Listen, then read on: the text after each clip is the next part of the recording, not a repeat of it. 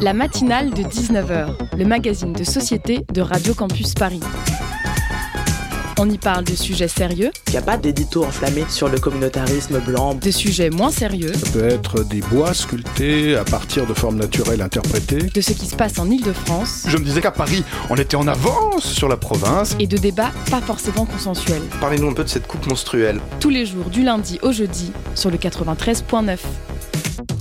Sait-on faire mieux que danser dans la boue Plus j'avance dans la dévastatrice et miraculeuse expérience de l'âge et plus je doute. Le 22 octobre passait au Sénat en première lecture une proposition de loi tendant à renforcer l'encadrement des rave parties et les sanctions à l'encontre de leurs organisateurs. Au sein de cette loi, la sanction portée au niveau du délit, 3750 euros d'amende, et une peine de travail d'intérêt général pour ceux qui auraient l'insigne idée de faire danser de jeunes gens entre des plants de betterave car je suis intimement convaincu au passage que rave party est une contraction de betterave party. Mais ça c'est parce que j'ai grandi en Seine-et-Marne, capitale de la betterave s'il en fallait une, et que j'ai l'esprit taquin, qui plus est. Cet article de loi n'est pas soutenu par le gouvernement, qui n'a pas le temps de chausser ses bottes et d'aller réguler dans les bois et forêts de France, et sera probablement amendé à l'Assemblée parce qu'il provient de l'esprit douteusement conservateur de sénateurs les républicains, et que le pays entier s'accorde assez souvent malgré tout à estimer qu'il s'agirait que ces braves croisés de l'ennui maximal se calment un peu et laissent la jeunesse de ce beau pays tenter de vivre entre deux amendements. Il est utile de préciser que ce texte ne prévoit accessoirement pas de seuil minimal, ce qui implicitement veut dire ceci.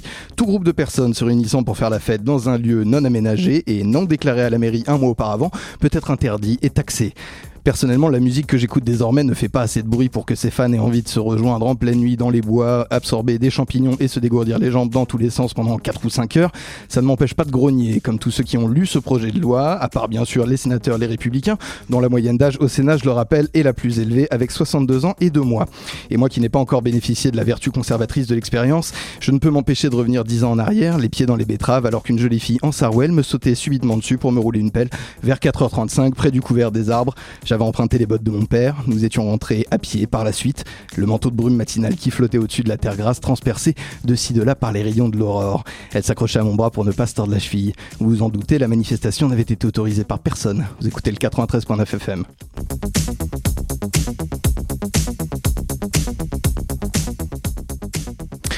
Bien belle émission que j'ai l'honneur de présenter ce soir et dont la première partie verra David Dufresne, journaliste indépendant, réalisateur et désormais romancier, nous répondre au sujet de son roman Dernière Sommation, paru début octobre aux éditions Grasset, un très beau roman glaçant dans ce qu'il a de réel, hautement inspiré de son travail de journaliste et d'enquêteur au cœur des violences policières en France.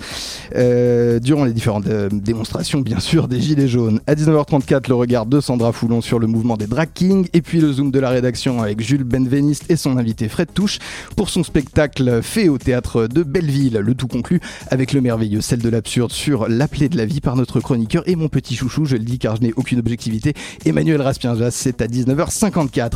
Allez, ceinture bouclée, clé au contact, pied au plancher, vous écoutez la matinale de 19h, toute voile dehors sur le 93.9 FM. Chaque acte charriait son lot de blessés. Chaque samedi, ses pleurs, ses cris, son sang, ses coups et ses mutilés qui finissaient sur le fil Twitter de Dardel. Fin décembre 2018, acte 7. Il en était à plus de 150 et tout le monde s'en moquait ou presque.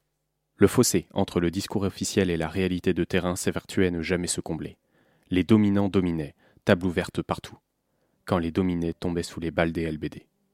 Dix avaient perdu un œil, trois une main, et des dizaines portaient à vie les séquelles de leur bataille. Voilà comment Dardel jugeait les événements. Un front, deux camps, une guerre sociale et la technologie au milieu. Caméras de surveillance, réseaux sociaux, bornes sur écoute, smartphones. La seule nouveauté était là. Le reste dupliquait l'histoire. Le vieux pays du vieux continent rejouait ses barricades de 1848 dans un décor de 2018. Gueux d'hier, ceux qui ne sont rien d'aujourd'hui. Fainéants de maintenant, comme avait déclaré le président. Vous venez de l'entendre un extrait de Dernière Sommation, roman de David Dufresne aux éditions Grasset, lu par Hugolin Crépin Leblond de la rédaction de Radio Campus Paris. C'est l'interview de la matinale. Bonsoir Bettina Lioret. Bonsoir François, bonsoir David Dufresne, merci d'être avec euh, nous au micro de la matinale de 19h pour nous parler de votre euh, livre Dernière Sommation paru chez Grasset.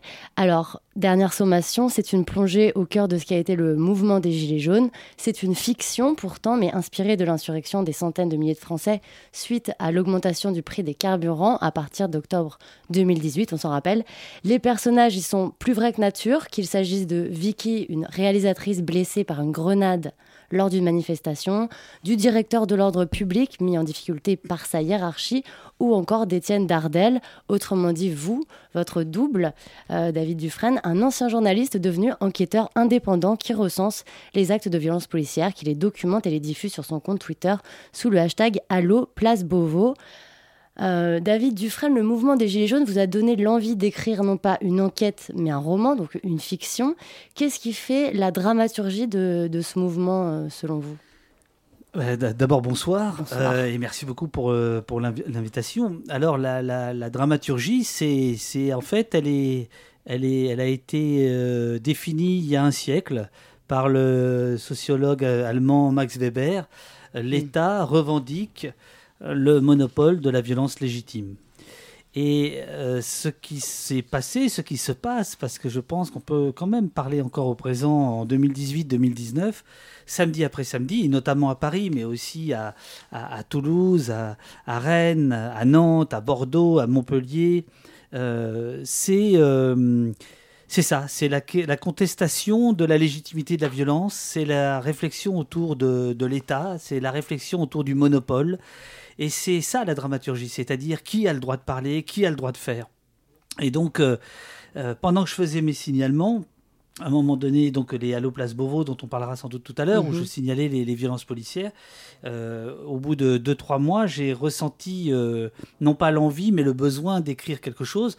Les premiers jours pour moi-même, parce que c'était épouvantable à vivre. Donc j'avais besoin euh, de, de, me reposer, de, mettre des mots, etc. Et puis en fait, euh, au mois de mars arrive cette déclaration de, Macron.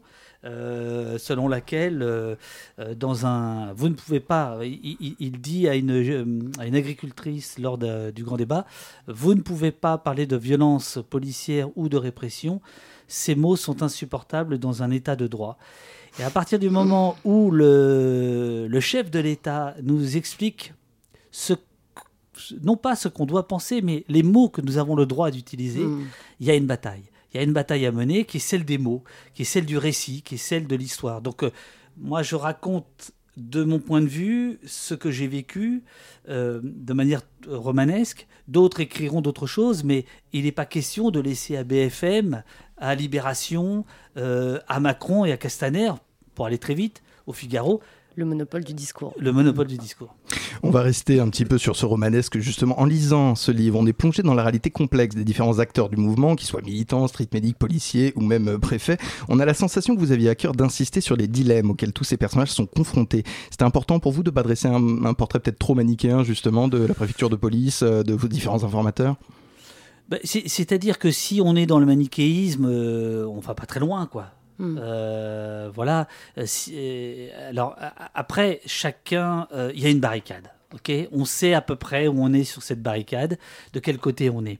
Mais chacun des côtés est traversé par des doutes, par des interrogations, et c'est ça qui fait roman, et c'est ça qui fait aussi réalité. Alors évidemment, moi je vais accentuer sur certains doutes. Hmm notamment chez certains policiers, parce qu'en fait, ça permet de faire ressortir tout ce qui n'est pas doute, tout ce qui a été la boucherie. C'est-à-dire, il faut quand même rappeler, il y a deux morts. Hein. il y a Zineb Redouane à, Marseille, il y a Steve à Nantes. Il faut parler des, des, betteraves tout à l'heure, mmh. mais enfin, je veux dire des, des, des, rave parties, etc. Euh, c'est ça. Euh, mmh. ce qui arrive à Steve, c'est euh, c'est la conclusion hélas provisoire, d'un déchaînement pendant des mois et des mois du, maintien de l'ordre en, roue libre, eh bien, au, sein, au, au, sein de ce maintien de l'ordre, il y, a, euh, y a des antagonismes, il y a des mhm. contradictions, même s'il y a une logique euh, frontale, majeure, mhm. euh, voilà, qu'on a tous compris, vécu, etc. Euh, mais il faut aller au-delà de ça. Et la fiction permet d'aller un peu au-delà de ça. Et comment vous êtes documenté sur l'envers euh, du décor, euh, sur ces scènes qui se déroulent à la direction de l'ordre public et de la circulation? Comment vous avez infiltré ces milieux et qu'est-ce que, qu'est-ce que vous y avez découvert? Ah, alors, infiltrer, c'est un bien grand mot, mais disons que depuis des années, la question du maintien de l'ordre m'intéresse, alors par intermittence. J'avais réalisé un film sur les émeutes de 2005. Euh, et sur le CPE. J'avais ensuite écrit un bouquin là-dessus. J'avais euh, travaillé sur l'histoire du, maintien de l'ordre. Et donc, j'avais quelques contacts que j'avais vraiment perdu de vue et qui se sont réactivés, parfois d'eux-mêmes, euh, et qui peut-être était aussi une façon de euh, d'essayer de savoir euh, ce qui m'animait quand je faisais les, les, les, les, signalements. Il y a toujours un jeu comme ça, euh, justement, qui n'est pas manichéen, qui est, qui, est, qui est complexe entre les flics, les sources, les enquêteurs, etc. Et mon avantage, c'est que moi, je suis pas un journaliste spécialisé dans une rédaction mmh, qui... Non, on y reviendra, mais... Voilà. Vous l'avez été, ceci étant. Oui, oui, je, non, non, je, je, je, je l'ai été, mais moi, je suis complètement libre, c'est-à-dire que demain, je peux écrire un bouquin sur tout à fait autre chose euh, et je peux vivre 3 ans, 4 ans, 5 ans sans, parler à un seul flic. Ça ne m'empêchera pas de, d'écrire, de, travailler sur d'autres choses. Un journaliste qui est euh, euh, pieds et mains liés finalement à, ses sources policières n'a pas cette liberté, c'est évident. Et qu'est-ce qui vous a touché du coup? Que, Quelles histoires, quel parcours, quel récit particulièrement de policiers bah, Si, vous voulez, le, les, les, policiers ont, ont bien saisi euh, ce que les manifestants ont compris, c'est-à-dire euh, cette idée que la police euh, dite républicaine peut basculer dans quelque chose qui n'est plus tellement républicain hmm. et qui n'est plus tellement policier, c'est-à-dire qui est dans quelque chose de plus grave, euh, qui est plus proche de la milice, qui est plus proche euh, de la défense d'intérêts qui ne sont pas, pas l'intérêt euh, commun. Là, je me réfère à l'article 12 de la Déclaration des droits de l'homme, hein, institution d'une force publique pour le bien de tous, et non pas de l'intérêt particulier. Donc, c'est de ça dont on parle. Et au, cœur des, des, de la préfecture de police, vous avez très minoritaire. Mais vous avez des gens qui ont compris ça, qui ont discuté ça.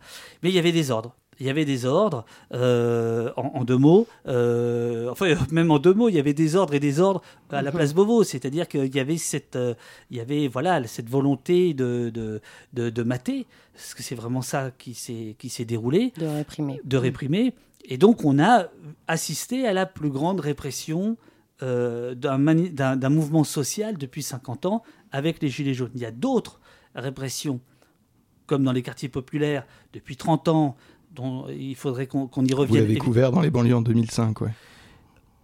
C'est-à-dire qu'on a, découvert, c'est-à-dire qui, était rendu visible en 2005, effectivement, par Ziad Bouna, mais qui courait depuis bien plus longtemps, si vous voulez. Euh, et il y a des pratiques euh, policières qui étaient à l'œuvre, si je puis dire, dans les, dans les quartiers populaires depuis les années fin 70, début 80, qui aujourd'hui apparaissent comme euh, finalement presque l'alpha et l'oméga euh, du, maintien de l'ordre. Et c'est ça qu'on a vu. On va y revenir un petit peu euh, dans le détail. Avant, je voudrais poser une question en continuant à parler de la préfecture de police. Vous écrivez dans votre livre, je cite, La chasse était ouverte, mais ça ne devait pas savoir. Ni consigne, ni ordre, juste un climat. Pas d'ordre direct dans les radios, dans les VHF de la police, rien de consignable. Ce, climat, justement, comment est-ce que ça s'installe? Comment est-ce qu'on en arrive à avoir des samedis, à avoir des gens qui semblent avoir des ordres sans qu'il n'y ait d'ordre qui ait été prononcé? Eh bien, c'est toute la, c'est tout l'esprit policier, l'esprit de caserne, c'est tout l'esprit de la hiérarchie, c'est quelque chose de euh, qui n'est pas pas palpable, mais euh, qui, qui démarre par des déclarations martiales euh, ministérielles, c'est-à-dire qu'il faut reprendre quand même les déclarations de Christophe Castaner, de Laurent Nunez, un peu moins, mais tout de même, euh, d'Edouard Philippe ou euh, d'Emmanuel Macron. Les, les, du président le 31 décembre 2018 euh, sont à ce titre-là absolument éclairants. C'est-à-dire qu'il y a un côté, il faut y aller, quoi. Il faut y aller. et puis, dans le même temps, vous avez des policiers euh, qui ne sont pas poursuivis, ou très peu. Euh, mm. vous avez euh, la mise en place d'une lessiveuse qu'on appelle l'IGPN, de, marque française, hein, donc un service du ministère de l'Intérieur pour le ministère de l'Intérieur. Et tout ça fait que bah, concourt à... alors là-dessus, vous rajoutez des forces de police qui sont employées en masse, qui ne sont ni formées, ni entraînées, mm. ni équipées euh, qui, sont, qui, sont, quand même équipés. Et d'ailleurs, c'est quelque chose qui est assez important. Est-ce que vous pouvez nous dire quelles sont vraiment les conditions d'utilisation des armes potentiellement létales par les forces de l'ordre au cours de manifestations? Dans le cadre de la loi Ah non, potentiellement létales, c'est l'arme de service. Hmm. Euh, les autres, justement, a priori, ils sont non létales. Le LBD, il est dans cette le LBD 40, ah de 40 mm, donc dans cette frontière floue entre le non létal et le potentiellement. Il s'agirait de pas viser la tête, mais alors, euh, alors si vous voulez, il y a euh, en fait effectivement chaque arme obéit à, une, un mode d'emploi très très précis, à une doctrine d'emploi, doctrine, un usage. Donc Le LBD, il y a une distance à respecter, euh, en dessous de laquelle on ne peut pas tirer, au-dessus de laquelle ça devient hasardeux. Il y a des, zones géographiques euh, où on ne peut pas, euh, qu'on ne peut pas viser, qui sont la tête et les parties génitales. Or, ce à quoi on a assisté, c'est 24 éborgnés, donc des gens qui ont été visés par, par ces armes-là à la tête, ce qui est rigoureusement interdit. Dans une émission fameuse au tableau, Christophe Castaner est venu devant des enfants dans un moment de propagande absolument inouï, enfin digne du Gorafi, euh, expliquer à des, à des enfants de 10 ans qu'il ne fallait pas viser la tête ou les parties génitales. Or, moi j'ai pu documenter plus d'une centaine de cas de gens touchés par des, des projectiles de LBD au visage, ce qui est interdit. De toute façon, le visage est interdit d'une manière générale parce que c'est une zone comme chacun sait, bah, extrêmement fragile euh, et extrêmement. Euh, voilà, c'est périlleux.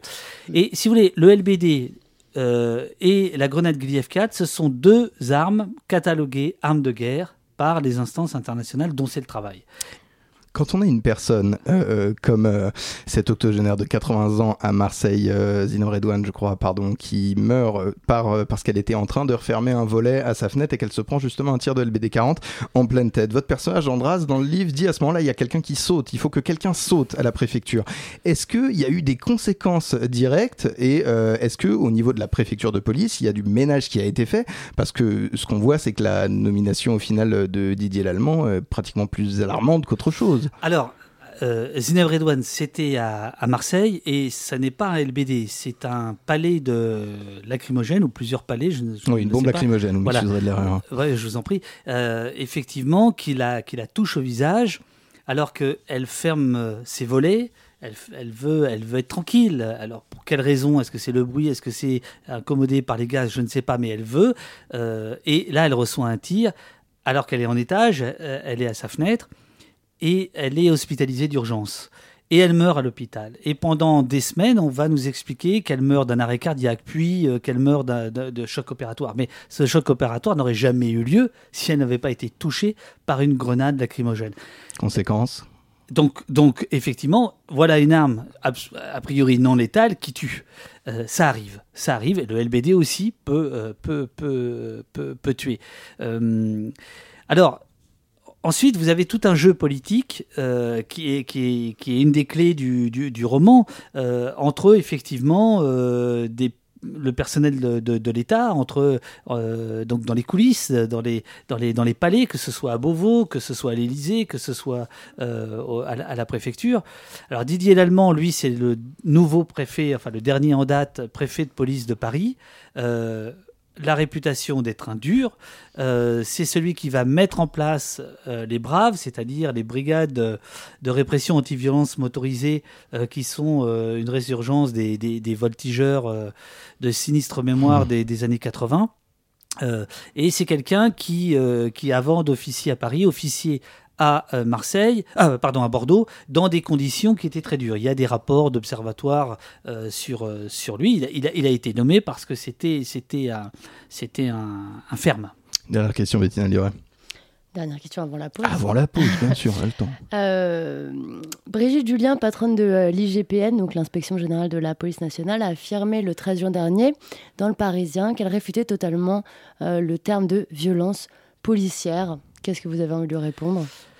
Oui, ben, ça, correspond à ce qu'a dit euh, Macron, c'est-à-dire qu'elle elle obéit au chef en, disant cela. ils ont raison, hein, Christophe Castaner, Emmanuel Macron, Brigitte Julien, euh, on devrait parler de violence d'État. Ils, ont raison. En fait, on devrait, on devrait être un petit peu un cran au-dessus. Par violence policière, c'est très simple. Ils se euh, dédouanent, en fait. C'est l'idée que ce sont des violences qui sont effectuées par des policiers. Alors, tout le jeu, il est autour de la légitimité. Mm. La phrase de Max Weber, on y revient constamment. Mm. tout le jeu est là-dessus. Est-ce que c'était légitime ou non? Et on a même Laurent Nunez qui s'est permis de dire qu'il n'avait pas de regrets dans ce qui s'était passé et que ce n'était pas parce qu'il y avait eu des mains arrachées ou des yeux crevés que c'était forcément illégitime. C'est intéressant. C'est intéressant parce que c'est évidemment ça le, cœur du, problème. Alors ce qui est inquiétant avec l'IGPN, c'est que voilà quelque chose, voilà une institution qui devrait servir de contre-pouvoir et qui fait même pas semblant de, le faire. Ce qui, d'un point de vue politique, est très court-termistes. David Dufresne, vous restez avec nous pour la deuxième partie de cet entretien à suivre autour de votre roman Dernière sommation aux éditions Grasset. Tout de suite un peu de musique qui a le mérite d'apaiser les mœurs à défaut de faire repousser les membres.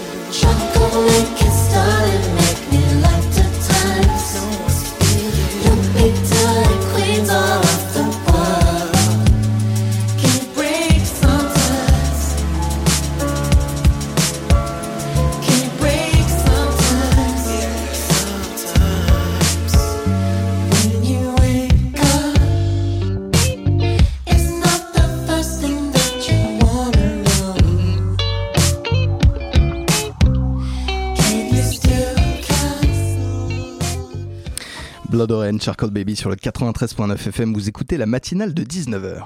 La matinale de 19h sur Radio Campus Paris.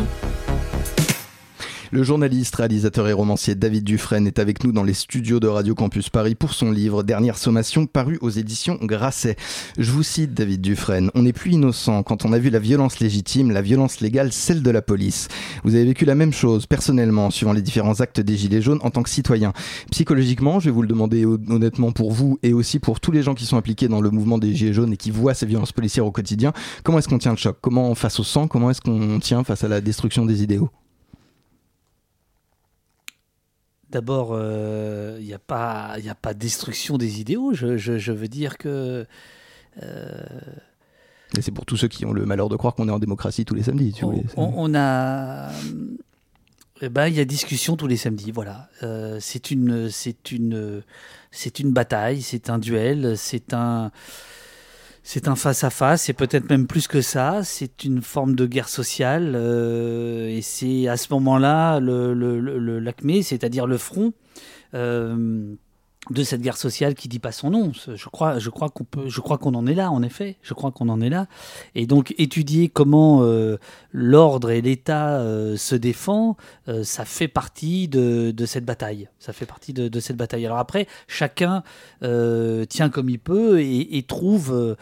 certains, c'est dans la liesse de la manifestation. Euh, d'autres c'est en écrivant euh, sur Facebook, d'autres c'est en faisant des photos, d'autres c'est en écrivant des romans. Voilà, chacun chacun euh, s'approprie cet instant-là, quoi. Et alors David Dufresne, votre personnage principal, Étienne Dardel, et vous-même avez renoncé au métier de journaliste professionnel. Je vous ai entendu dire que le journalisme n'est plus un contre-pouvoir. Comment on en est arrivé là, selon vous? Et euh, qu'est-ce que c'est comme quelles sont les conséquences dans la dans la société? Bah, C'est-à-dire que le la machine médiatique, grosso modo, euh, a, refusé ce combat-là, ce combat du contre-pouvoir, qui était hmm. celui pour lequel moi euh, j'étais venu dans mes jeunes années, il y a fort longtemps. alors la précarité économique, je crois que c'est hmm. la, chose principale. Du métier de journaliste. Du métier de journaliste, la, la, sociologie des, des, des, journalistes, qui est allé dans quelque chose de plus en plus uniforme, de plus en plus formaté. Ensuite, les propriétaires, quoi qu'on en dise, euh, qui appartiennent à un monde euh, qui est celui de, euh, en tout cas, qui ont une vision du monde qui est celle du libéralisme ou de l'ultralibéralisme. Il n'y a pas mhm. d'alternative, comme disait Thatcher, quoi. Mhm. donc on en est là. Mais des contre-pouvoirs, il y en a, il y en a d'autres. Les réseaux sociaux, par exemple? Par exemple, les réseaux sociaux, par exemple, tout un tas de. de vous, vous pensez que les réseaux sociaux peuvent pallier à ce manque et remplacer, dans une certaine mesure, le journalisme? Vous en parlez dans le livre, vous parlez de génération spontanée. Oui, alors là, je, là, je rends hommage à, tous ces jeunes vidéastes, euh, Gaspard Glance, Tabouaf euh, et, tant d'autres, euh, qui, qui ont professionnalisé cette, cette, cette Rémi Buzine dans un autre genre, qui ont mm. professionnalisé cette, cette idée de, de filmer tout, en direct ou non, sur des longues séquences et d'aller au front en ce qui concerne euh, ces trois-là, euh, tous les samedis, mais il y en a d'autres. Euh, je pense à, Stéphanie Roy qui, qui, fait des images absolument remarquables. C'est ce que j'ai appelé une, génération spontanée, c'est-à-dire c'est une génération qui, d'une certaine manière, est héritière du cinéma direct, elle est héritière d'Europe 1, quand Europe 1 en 68 était Radio Barricade. ça, mhm. paraît, ça paraît incroyable aujourd'hui, mais la radio des, des, manifestants de 68, c'était Europe 1, qui était... tout le monde avait sa TSF, et puis il y avait des reporters qui disaient euh, rue Gay-Lussac, euh, la barricade machin. bon voilà, hmm. je je, je, je, je, dis pas que les réseaux sociaux sont euh, la réponse à tout. Non mais du, coup, comment vous envisagez l'avenir de la presse traditionnelle? Parce que vous avez commencé effectivement au sein de ces radios libres comme Radio Campus ici présente et comme d'autres, il y, a, y, a, un avenir justement pour la presse traditionnelle dans cette couverture continue de, de la manifestation, simplement l'image par l'image? Radio Campus, pour vous, c'est la presse traditionnelle? Non. Ah non, c'est ça. Non, non, non, j'entends vous-même, vous avez ah, ah, commencé dans des postes où on est un peu traditionnaliste. Voilà, voilà, non, non, c'est ça. Non, non, mais moi, je, moi, je, là, je revois mes 14 ans je, quand je viens ici, euh, quand j'ai commencé à faire des radios livres dans les années 80. Ça nous fait plaisir.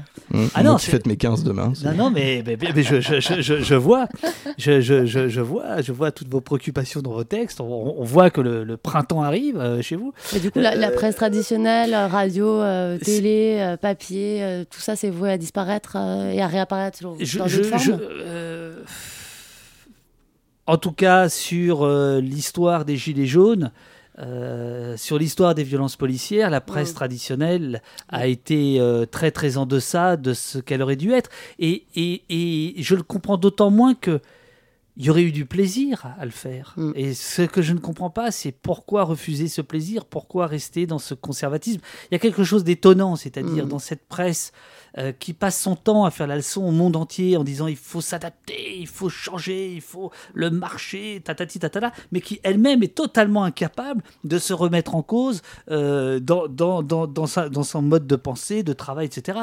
Écoutez, euh, moi j'ai des potes journalistes. Alors, il y, y a des journaux Mediapart, Reporter, Bastamag, il euh, y, a toute une, autre génération, alors pour le coup qui n'est pas spontanée, mais il y a une autre génération, on va dire intermédiaire, euh, qui, est solide. Euh, après, c'est aux auditeurs qui, nous, qui, sont là, derrière là. de choisir leur source de voilà. C'est-à-dire que si on s'abonne pas à Bastamag, à Reporter, si on donne pas un peu d'argent à Gaspard Gland, on les aura pas, ces informations. On les aura pas. Vous terminez votre livre en citant le roman Le Guépard de Thomas di Lampedusa qui se bah, euh, sur une société finissante, condamnée par sa propre incurie, une espèce de, de, une société qui s'auto-cannibalise. C'est le constat que vous faites de la société policière dans laquelle euh, on est en ce moment? C'est une espèce de quelque chose de fin de siècle un peu? Alors, c'est la fameuse phrase. Et tout s'apaisa euh, dans un petit tas de poussière livide. Euh, euh, voilà, mais c'est surtout. Alors là, c'est un moment très très précis sur les plus radicaux que les radicaux, et donc effectivement, un des personnages se rappelle de cette phrase de, du guépard pourvu que tout change, pour que rien ne change. donc il y a aussi cette tentation là. ce qu'on pourrait dire, c'est que c'est pas ça que l'ordre euh, professe. Euh, l'ordre veut que rien ne change du tout pour que rien ne change. Euh, on, voit, on voit bien que la préservation des privilèges, enfin, c'est je, je veux dire, c'est presque salissant de rappeler ouais. ces banalités, Mm. de dire que les pauvres sont de plus en plus pauvres, que les riches sont de plus en plus riches. Enfin, je, je veux dire, c'est infernal. C'est infernal. Et c'est suspect de dire ça, de le rappeler, alors que il suffit de prendre les chiffres de l'INSEE, de l'OCDE, c'est-à-dire d'organismes les plus gauchistes qui soient, n'est-ce pas, euh, pour, euh, pour savoir euh, dans quelle merde on est. Alors, le titre de votre livre, c'est Dernière sommation. Est-ce que c'est une menace? Et qui s'adresse-t-elle? ouais. Vers qui vous la dirigez? Bah, c'était- c'est effectivement, euh, c'est peut-être pas une menace, mais c'est. euh, Une Mise en garde? euh, vous aimez le football? Je suis rugby personnellement, mais enfin, je peux faire un effort pour le. Bah, bah, Sous la contrainte uniquement à contre-pied, on pourrait appeler ça comme ça. C'est-à-dire que oui, la dernière sommation, euh, elle peut s'entendre dans les, dans les deux sens de la barricade. Et le titre, je- j'espère, peut s'entendre dans les deux sens de la barricade. C'est-à-dire que c'est à la fois la dernière sommation policière, mais c'est aussi La dernière sommation une sociale. ultime... Euh, ouais, voilà. Mhm. Avant autre chose. Je voudrais terminer, David Dufresne, en vous citant, citant l'un de vos personnages, si vous m'autorisez, Jacqueline Gontier, donc, dont la fille a eu la main arrachée par un tir de grenade explosive alors qu'elle manifestait devant le Parlement. Je cite, Monsieur Macron, combien de blessés, combien de mutilés parmi nos compatriotes va-t-il encore vous falloir avant que vous preniez la mesure du scandale d'État? Votre État, votre scandale, combien? Combien de Vicky, combien de mains arrachées, combien de pieds en lambeaux, combien d'yeux perdus, exorbités, explosés Combien de trous noirs vous faut-il pour ouvrir les vôtres? Dernière question, Monsieur Dufresne, avec mes remerciements pour votre passage dans cette émission. Combien de mutilés avez-vous comptabilisé depuis l'ouverture de votre enquête Allo Place Beauvau? Deux décès, 24 éborgnés, 5 personnes qui ont perdu une main, des centaines euh, blessés à la tête, un nombre incalculable de gens euh, marqués à vie, certains qui ont perdu leur emploi, certains qui sont déscolarisés, un désastre. Merci à vous, David Dufresne. Voici qui conclut notre entretien de ce soir. Je le rappelle, votre livre, votre très beau livre, Dernière Sommation, est disponible aux éditions Grasset. C'est naturellement, en plus de compiler de manière glaçante le résultat de votre année d'enquête aux côtés des citoyens et manifestants français face à la policière, c'est aussi une jolie écriture. Bettina Lioré était à mes côtés pour cette interview. Merci à elle. À suivre sur le 93.9 FM des femmes qui décident de s'habiller en homme. C'est le regard de Sandra Foulon de la rédaction de Radio Campus Paris. Et c'est juste après ça.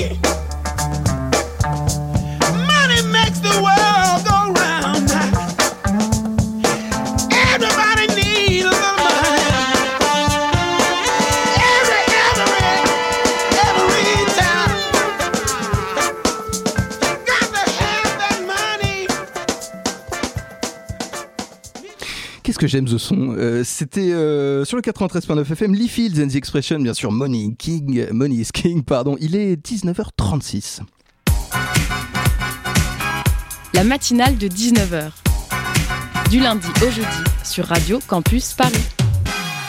Sandra Foulon nous a rejoint dans les studios de cette matinale. Bienvenue à vous. Vous portez votre attention ce soir sur un phénomène méconnu, plus pour longtemps, le drag king. Exactement, oui. Ce soir, je viens vous parler d'une discipline qui me passionne, le drag king. Alors, vous avez sûrement beaucoup entendu parler des drag queens, mais non, le drag king, ce n'est pas l'opposé du drag queen. C'est bien une discipline différente, avec son histoire, ses codes et son invisibilisation. Alors, quelle est la différence? Alors, c'est d'un point de vue historique, mais je vais pas m'attarder trop longtemps dessus ce soir, en sachant qu'il faut remonter au 19e siècle et que cet art trouve son origine chez les mâles impersonators, pardon pour mon accent anglais, des artistes de théâtre et de musical femmes. Et ce soir, je n'ai que 3 minutes, donc je vais euh, essayer de ne pas être trop longue temps, sur un ce petit peu point de vue-là. d'avance, tranquille. Donc je vais vous parler surtout de cette discipline au présent et des messages que cette activité transmet. Mais avant, je vous laisse écouter un petit extrait de Parole de King, un documentaire de Chris Lag. Un drag queen, qu'est-ce que c'est un drag queen king, justement. Ah, drag king Je ne connais pas de drag king. Bonne question. C'est comme un drag queen mais en king. Yeah C'est une euh, femme avec une euh, jolie moustache, une jolie paire de, de bas, mais sauf qu'elle se les met pas, euh, elle se les met entre les jambes, pas sur les jambes. L'inverse alors, ça serait peut-être l'inverse. Et en ce cas-là, euh, une femme euh, en homme, alors ce serait ça, sans talons aiguilles. Voilà, tout à fait, et avec une cravate en ce cas-là. c'est euh, se réinventer, euh, réinventer la masculinité euh, quand on est meuf. C'est ça un drag king. Donc on voit bien que le drag king amène à plein d'interrogations, que c'est un peu flou dans l'esprit des gens. Alors, être drag king, ce n'est pas que se maquiller et mettre des vêtements d'homme. C'est aussi s'approprier une, une identité masculine qui va être caricaturée et exagérée. C'est une façon de provoquer la société, de questionner le genre ou encore de faire passer un message politique. Le drag king permet de défier et de bousculer les préjugés sur scène ou dans d'autres espaces. On pourrait résumer le drag king en un mouvement qui refuse les stéréotypes de genre et qui casse avec intelligence et ironie la vision binaire femme-homme. Pour finir là-dessus, je vous laisse écouter Mamita, organisatrice du drag king Gâton, qui vous résume ce qu'est le drag king. différent, il y a aussi une esthétique différente, il y a une critique de la démasculinité toxique par exemple. On veut pas, on peut plus ça. C'est fini. Euh, des propos euh, politiques, esthétiques, sur la non-binarité, sur la discrimination, etc. Il y a vraiment beaucoup de thèmes et j'avais vraiment envie de les mettre en valeur. Merci Mamita. Merci d'avoir répondu à cet appel. C'était une captation du discours d'ouverture du Drag King Gâton. Donc je n'ai pas choisi ce discours par hasard. Si j'ai voulu faire cette chronique ce soir sur le Drag King, c'est aussi parce que ce mois-ci a eu lieu le tout premier Drag King Gâton à Paris. Il faut pas être enrhumé en le prononçant celui-là. Le, le, le. Oui, c'est l'élection du King des Kings. À l'origine, le Dragathon de Paris existe depuis 6 ans et réunit des drag queens et des, des drag kings. Mais surtout, on a eu plus en plus de drag kings pour ce concours annuel. Face à cette effervescence du milieu drag king, il est alors apparu essentiel d'en faire un événement à part entière pour mettre en valeur les kings. Mamita, que nous venons d'entendre, a donc proposé à Jésus la Vidange, un drag king, qui est cofondateur des ateliers de la King's Factory, qui propose des scènes ouvertes et des ateliers pour les kings, de lancer un drag king gâton. Ce qui est plutôt une belle initiative quand on sait que les drag kings sont encore invisibilisés. Donc ce soir-là, 12 drag kings sont montés sur scène et un king, un seul king a été élu, Judas la Vidange, que vous pourrez retrouver dès demain à la Judas la mutinerie. vidange. Oui, euh, son père ça se nomme Jésus la Vidange. J'adore. Donc vous pouvez les retrouver dès demain, donc Judas et Jésus, à la mutinerie à l'occasion d'une soirée organisée par la King Factory pour Halloween. Allez-y, ça va être sympa. Vous pourrez même participer à un blind test et voir un show de King. Vous-même, vous, vous y serez? Oui, j'y serai. en Avec King. moustache En king Ah Oui. Eh ben écoutez, malheureusement la radio ne nous permettra pas de le voir, mais nos oreilles seront avec vous pour ce moment qui s'annonce d'anthologie. Euh, merci à vous Sandra Foulon Merci. sur le 93.9 FM. Tout de suite, c'est le zoom de la matinale. Euh, nous proposons euh, une programmation qui se veut euh, décloisonnante. On a toujours un escape game, on a un jeu de plateau, de stratégie. Plusieurs euh, groupes de musique. Il y a aussi du fantastique. hein. Avec euh, des artistes euh, internationaux. Un lieu d'échange, de rencontre avec de la réflexion. participative et interdisciplinaire. Voilà, et il y aura plein d'autres euh, surprises. Le Zoom dans la matinale de 19h. Jules Benveniste, bonsoir. Votre Zoom de ce soir nous entraîne sur les planches, à côté d'un drôle d'oiseau. Fred Touche pour son spectacle fait. Bienvenue à vous deux au micro de cette matinale. Merci François, j'ai en effet la chance d'être en compagnie de Fred Touche qui vient présenter sa pièce Fait. Euh, Fred Touche, vous êtes décrit comme un comédien, poète et philosophe de l'absurde. Qu'est-ce que c'est un philosophe de l'absurde? Ben, C'est-à-dire que c'est quelqu'un qui va essayer euh, d'expliquer la vie par euh, le côté, euh, le côté biscornu, le côté un peu dadaïste, le côté du non-sens. Voilà, comme, comme l'ont fait des prédécesseurs, comme l'ont si bien fait par exemple les Monty Python. euh, Mm. voilà. Ça me fait déjà quelque chose. Ça- nous- Et mon petit quelque chose, ouais, monde. Ah, we are not amused. J'ai adoré. On vous décrit également comme un néo-punk. Est-ce que vous avez une, une explication? Oui, parce que j'ai, oui, euh, j'ai- toujours, oui, parce que je punk un jour, punk toujours. J'ai commencé avec euh, avec les Berruriers Noirs euh, sur scène quand j'avais euh, 19, euh, Vous 20 jouiez ans. avec eux? Ouais, ouais, j'ai fait, euh, j'ai, fini, euh, enfin, j'ai, fini avec eux euh, en 89 euh, euh, leur tournée, donc j'étais avec eux euh, à cette occasion. Et puis j'ai toujours eu une, un faible pour euh, pour le, le mouvement artistique punk. C'est-à-dire le do it yourself, c'est-à-dire c'est n'attends pas que les autres viennent le faire, fais-le toi-même et euh, voilà. Le rejet de la technique aussi quelque part? Euh, pas forcément euh, le rejet de la technique, oui, on peut dire oui si vous voulez, mais euh, non, c'est vraiment le côté euh, fais-le par toi-même et puis euh, ce- cette, cette façon de, de prendre les choses en main et puis de pas attendre qu'on qu'on vous l'amène quoi.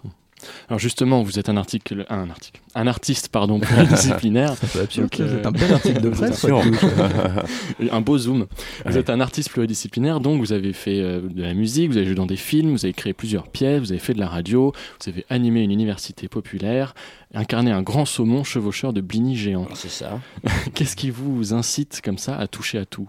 Euh, bah, la curiosité et puis euh, essayer d'ouvrir le plus largement la palette.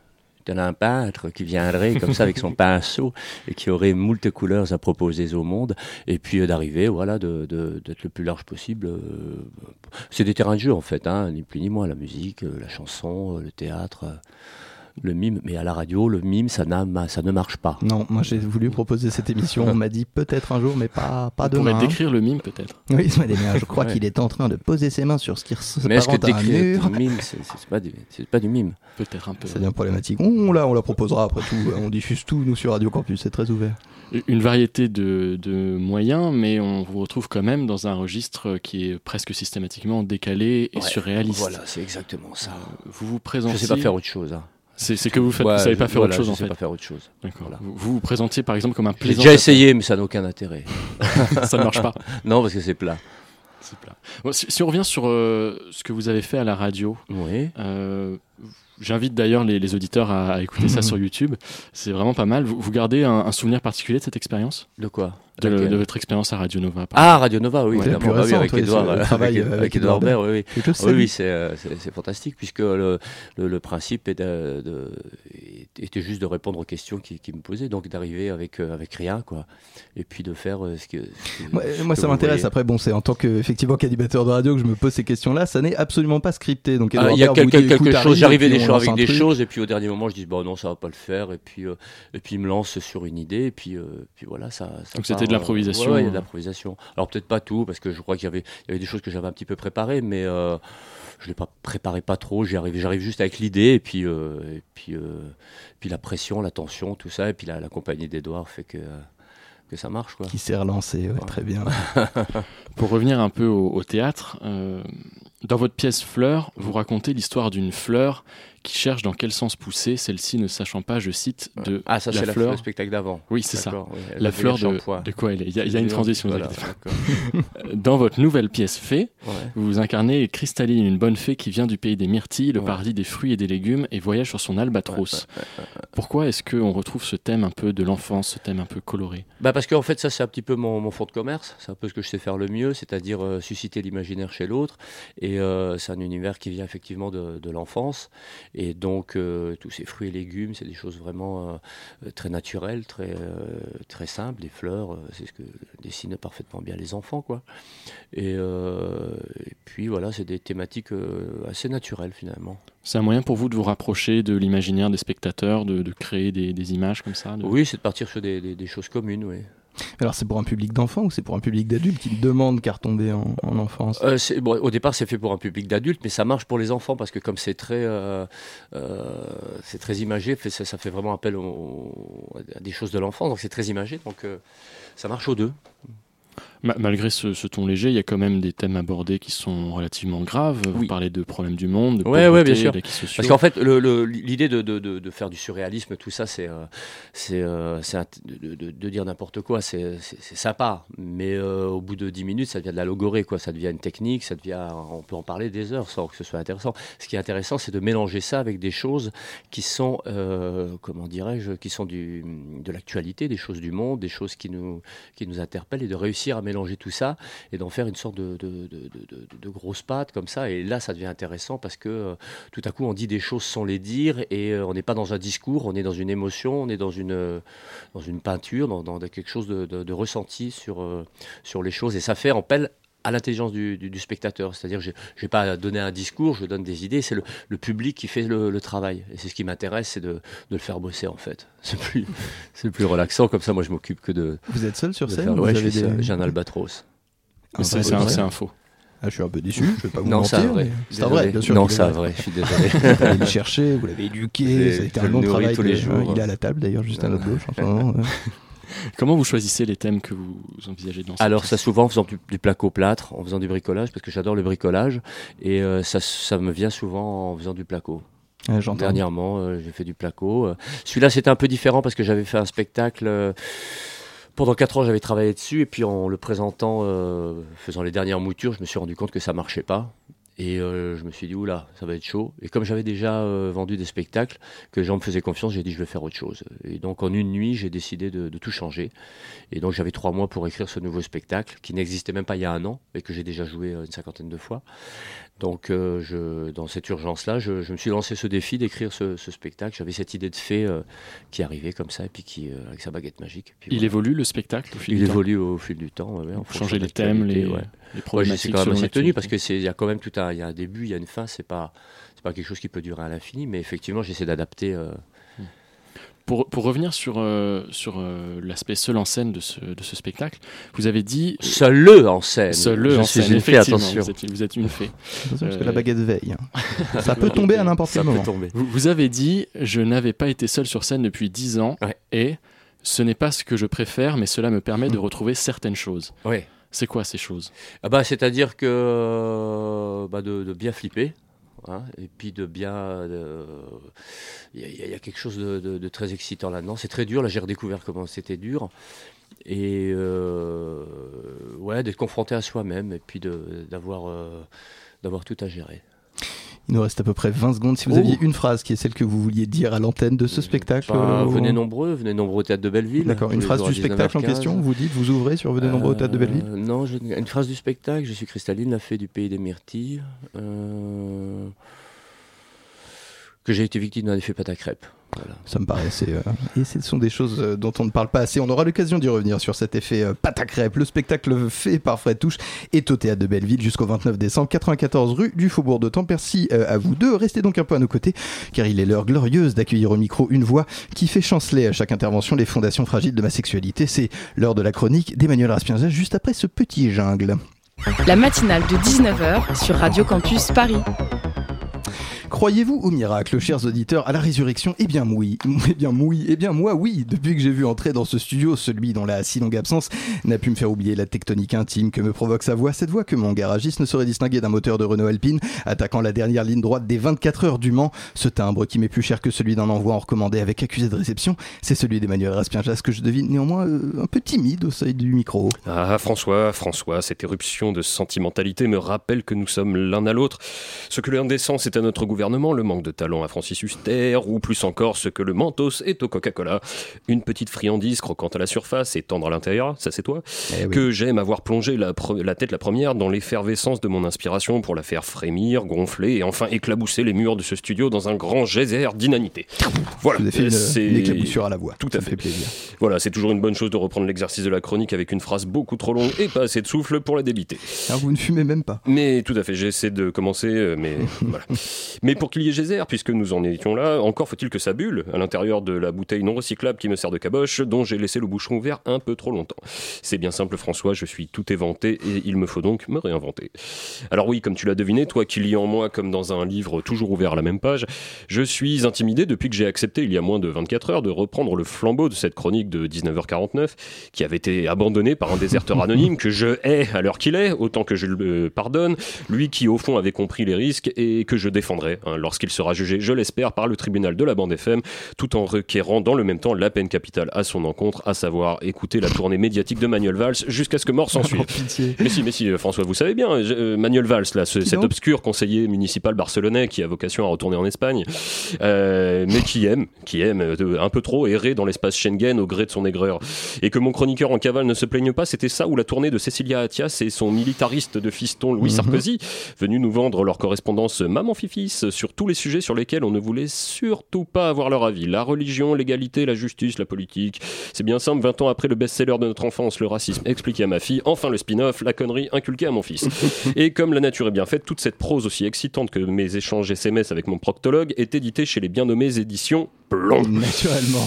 Je m'égare. Bref, un bon descendant de Gascon, bravache inconscient et amoureux des causes perdues, dont la plus noble de toutes reste le bénévolat sur les ondes de Radio Campus, je suis ce mec qui accepte de reprendre le rôle de Cyrano 24 heures avant la première sans avoir ne serait-ce que relu le texte depuis 20 ans et qui ne comprend pas une fois sur scène où sont passés Athos, Porthos et Aramis. Mais que diable, me voilà donc à mon corps défendant et mon cul défendu, comme disait Papa des proches, et oui, oui, désolé, pour ressusciter à l'antenne, je fais les poches des morts, pardon à eux. Ah bravo. Eh oui, j'ai honte.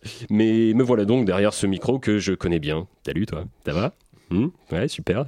Et la famille, j'ai appris que t'avais des petits écouteurs maintenant? Allez, on se parle après, laisse-moi finir là de, de remplir, je, je crois qu'il se doute de rien encore. De retour, disais-je, après avoir attendu les heures sombres de l'heure d'hiver euh, naissante pour euh, sortir du noir et de mon exil radiophonique et me lancer à la recherche de mon inspiration avec pour l'instant autant d'efficacité que la police de Glasgow dans sa quête de Xavier Dupont de Ligonnès ou que la défense de Marseille face à l'attaque parisienne. Euh, 4-0 pour Paris, un doublé de Mario Icardi à la 10e et 26e minute Ah oui, et là, doublé quoi, de. Kylian Mbappé à la Ok. 32e et 44e. C'est-à-dire que voilà, hein, on peut se noyer dans sa propre prose, mais euh, porter haut les valeurs d'information du public. Voilà, c'est tout pour euh, cette semaine. J'espère qu'on se retrouve dans deux semaines et à toi les studios, mon petit François. Avec grand plaisir, descendant de Gascon, je le signale, donc vous avez la moustache fière et l'œil égrillard.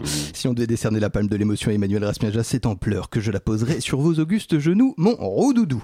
Hélas, plein de fois hélas, cette émission touche à son terme. Je ne libérerai pas le micro toutefois avant d'avoir remercié nos invités, David Dufresne et Fred Touche, qui est encore en studio. Il a ramené son fils ou un enfant, on ne sait pas du tout qui c'est, ça malheureusement c'est peut-être problématique. Interviewé avec toute la vista du monde par Bé- Bettina Lioret et Jules Benveniste en double casquette ce soir, notre fier rédacteur en chef de l'émission.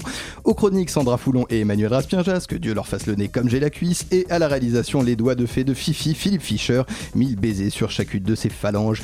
À 20h sur Radio Campus Paris, nous avons Thelma et Louise, me semble-t-il, avant 5 minutes de quelque chose qu'on va vous programmer, quoi, je ne sais pas, mais ce sera fabuleux. Jean Fréty d'avance, tel un alcoolique enfermé dans les caves du Fouquet's. Ne bougez pas, la soirée continue sur le 93.9 FM. Adios compañeros, c'était la matinale. Thank you.